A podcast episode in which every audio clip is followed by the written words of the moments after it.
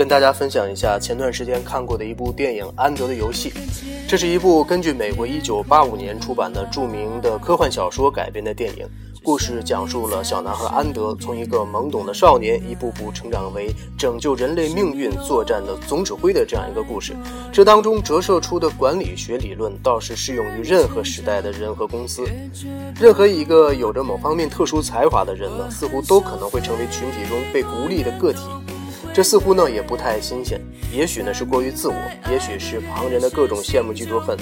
然而最为重要的是，在此过程中，你的自我发现和反省，真诚的赞美和发现别人身上的优点，让价值观相近的人成为队友。正如影片中的小安德，因此获得了最初的小的团队。而对于比自己强大甚至诡计多端、嫉妒成性的队长邦佐马利德，小安德呢，在一忍再忍。仍然被其边缘化的情况之下，被动进攻却一招使其致命。当然，事后安德非常后悔自己的行为，只是成长让他明白很多东西不可挽回。从此卧床不起的邦佐马利特是否会明白，嫉妒心可以让一个人心理扭曲，动作变形，此动作害人害己，切勿轻易被他蒙蔽住双眼和内心。而安德在与其作战过程中所展现出的不按牌理出牌的特质，也是他的创造力和领导潜质的一种体现。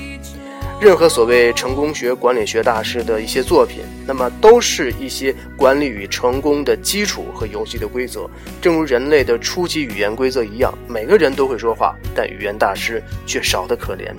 每个人都在学管理，但很多人把职场变成后宫，把厚黑当成宝典。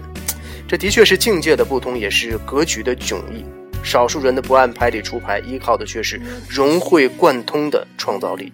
正如影片中安德一样，能够了解规则又能突破常规，才是从平凡迈向卓越的唯一路径。此外呢，这个影片当中啊，一定得说一说安德的绝对的粉丝和他的心灵的导师，两个都是比他稍微年长的女生，一个是从开始呢就对安德有好感，并且一直陪在安德身边，陪他进行体能的和战术的训练，也一直追随他的女枪神佩扎阿里卡。他本身呢就是智商超群，那么格斗射击成绩非常优异的人物。他对安德的支持一定有这个爱慕的成分，但作者对他的琢磨的比重，恰恰说明，一个男人的身边需要一个有自知之明却本身已经足够优秀的女人。他太笨会成为安德战队的累赘，他太聪明自以为是也会成为安德战队中的不稳定的因素。安德与前队长之间的矛盾和敌对关系或多或少。与佩扎阿卡丽有关，只是这姑娘呢从来不玩暧昧，坚决地站在安德的身边，此搭配堪称经典。现实生活当中有这样的吗？另外一个就是安德，呃，跟他相距了有几万光年距离的姐姐，这二者呢，如同安德最脆弱时可以在精神和思想层面获得安慰的依靠的角色，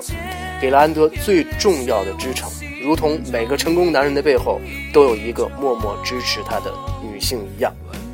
影片当中的校长则是安德的伯乐。老头呢，眼光实在了得。只是如果一个孩子匆匆结束无忧无虑的少年时代，开始成人世界的各种征战，这究竟是幸运还是不幸呢？